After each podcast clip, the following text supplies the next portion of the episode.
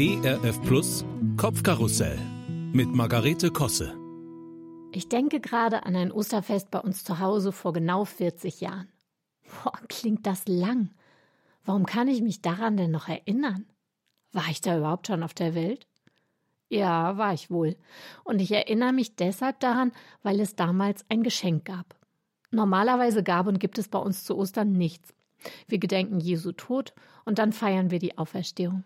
Gut, es werden ein paar Süßigkeiten versteckt, aber das war's dann auch. Außer an Ostern 1981. Keine Ahnung, warum meine Eltern damals einknickten. Jedenfalls war es zu groß zum Verstecken und lag deshalb oben auf der Mauer, die an unseren Garten angrenzte. Das Spiel des Lebens. Ein richtig großes Gesellschaftsspiel. Also für uns als ganze Familie.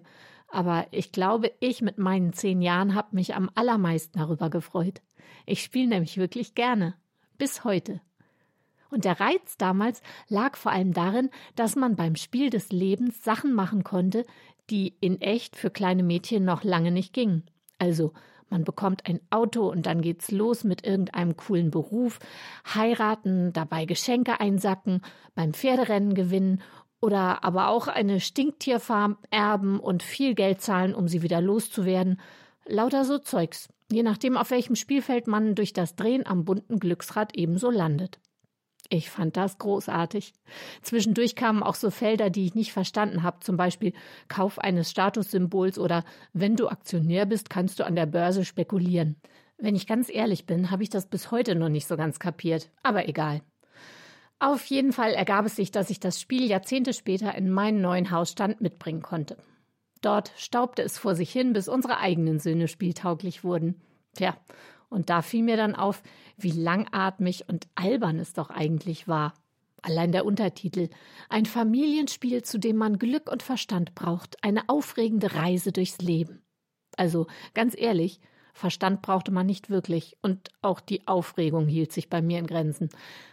Aber irgendwann war das Glücksrad plötzlich spurlos verschwunden, verklüngelt, verschollen, weg.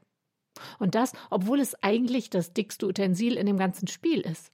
Aber niemand von uns hatte es absichtlich versteckt. Komisch, ne? Seitdem hat es sich ausgespielt. Aber Achtung, jetzt wird's philosophisch. Für mich steckt darin auch irgendwie eine befreiende Symbolik.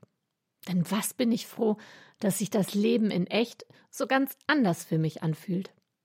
Nicht nach willkürlichem Landen auf irgendwelchen Ereignisfeldern, einfach weil der Zufall am Rad gedreht hat.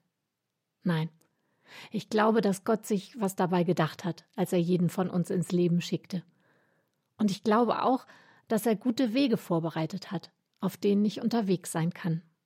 Mein Gebet ist, dass er mir hilft, sie immer wieder zu finden. Und ich meine, das tut er. Und das ist definitiv besser, als am Glücksrad zu drehen.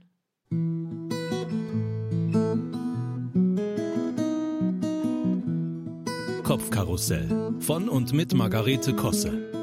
Auch in der Audiothek oder als Podcast auf erfplus.de.